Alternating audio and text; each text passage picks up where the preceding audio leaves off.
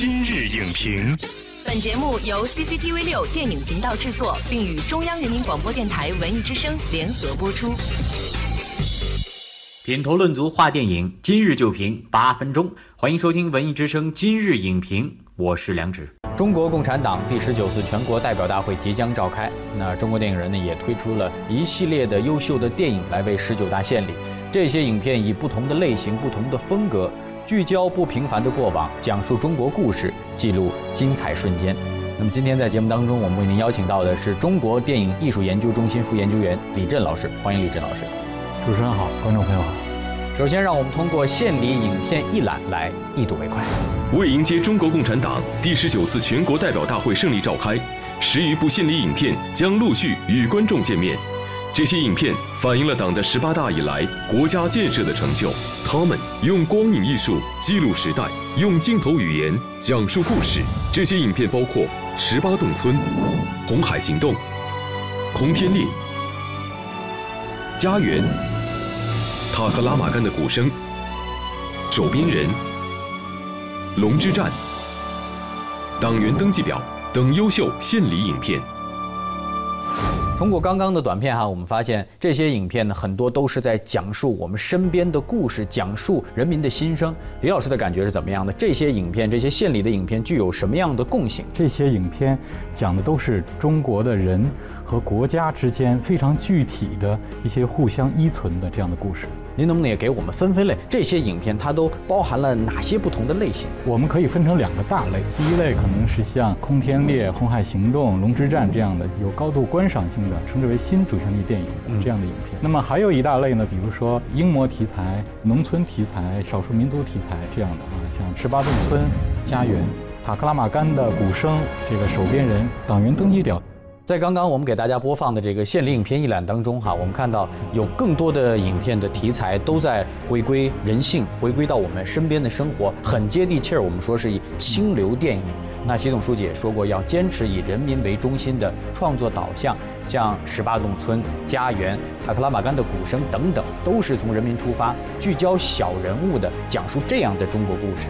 您觉得这类电影想要表达的核心是一个什么样的情感？而这些新的主旋律作品有哪些创作观念上的新的趋势吗？在这两年的主旋律电影当中，通常都会看到大量的出现大的俯拍镜头。这种腾空而起的视角，它不仅仅是一个视觉上的噱头，它更是一种集体的无意识。你如果看《十八洞村》《塔克拉玛干的鼓声》《守边人》等等这些影片，都有这种无人机的这个大俯拍的拍摄，特别有诗意。首先在视觉上就吸引住你，然后你会无形的感到一种高度、一种理智的东西。当你站在特别高、特别远的地方去审视一个人或者一件事儿的时候，你会有更多的耐性、包容心和理解力。其实这就是当今的中国在世界上。上的精神形象，比如说像十八洞村啊，它实际上是根据精准扶贫的农村经济改革的指示来做的。它表现的是对于扶贫对象的差异性，然后做一个定制。我觉得一个国家如果关注到了每一个人的差异性啊，这个国家一定是令人敬畏。在这批影片当中，还有一个特别呃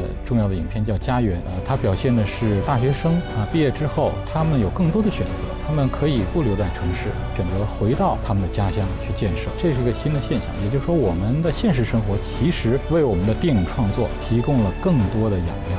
那么，像《塔卡马干的鼓声》里，它呈现的是一个孩子的梦想的呵护。这类电影当中，对于一个个人的价值的尊重，对于他梦想的珍惜，啊，这是非常可贵的一个趋势。我们在献礼影片的片单当中也看到了像《红海行动》《空天猎》《龙之战》。这样的题材的电影，这也是这两年在观众当中啊非常受到追捧的一个类型。这样的影片的类型的崛起，您觉得代表了什么样内在的含义？《空天猎》和《红海行动》这样的影片，它的视听效果的震撼啊，跟我们看好莱坞商业大片的体验是不一样的。因为我们都从这些影片当中能够感觉到一种国家的尊严，这些影片中透露出的一种强军梦、强国梦这样的主题。像《龙之战》这个电影，它讲述的是我们今天的中国为什么会有这样的一种选择，因为我们有那样的历史。所以这些影片它不仅仅是纯商业片，它它融入了大量的我们现在需要让大家去认同的价值观啊，而这些价值观这些意义，其实跟我们每个人的命运都是有关系的。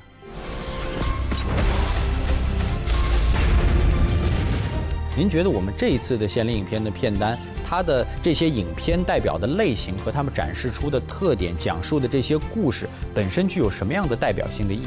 这批影片它可能会更新啊，甚至颠覆很多观众对于以往的对主旋律电影的一些刻板印象。那还有部影片叫《党员登记表》，它的创新之处就在于它讲述的更多的聚焦在这个英雄的母亲的身上。那么这里面其实融入了更多的当下的一些价值观念，比如说诚信、责任感。所以这些影片呃，无论是在什么地方发生的，无论讲述的是啊什么年代，其实都在讲述的是当下。没错，这些献礼影片或通过个人先进事迹，或通过地方风土人情，或通过小人物的大情怀，不同程度的在讲述着中国故事。那这几年呢，主旋律题材的电影题材越来越多样，在这方面您的感觉是怎么样的？那么以前我们的国产片更多的是呈现公共的一面，现在的影片我们越来越理解个体的一种需求。比如说，在这个红海行动里面，一个普通人的生命，我们是视为无价的。其实这样的一种对于个人化的内容的呈现，它其实反过来也表现了我们国家的政策上的一些新的气象。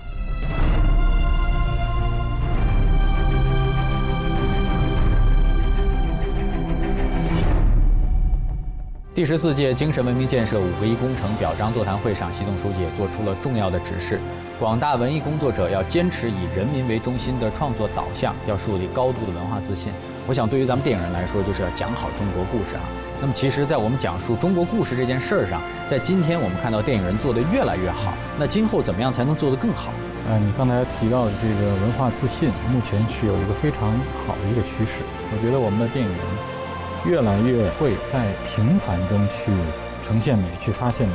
中国人要有追求幸福生活的这样的一种勇气，更加安详、更加和谐的去把握和掌控未来。这可能是预兆着我们中国电影的一种希望。谢谢李老师带来的精彩的点评，讲述中国故事，弘扬时代精神。在迎接党的十九大胜利召开之际，电影人用精准的视角、细腻的情感、俊美的山水、向上的信念，为祖国献礼。而从这些影片当中，我们也看到了一个彰显着文化自信、民族自信、国家自信的祖国。我们也希望有更多的中国电影人能不忘初心、砥砺前行，为中国电影事业谱写新篇章。与此同时，电影频道也将推出系列主题影片展播，即日起到十一月五日，每天三个时间段，精选五大编排主题，横跨六周，将优秀国产主旋律电影奉献给广大观众。栏目视频内容，请关注 CCTV 六电影频道，周一到周五每晚十点档《今日影评》。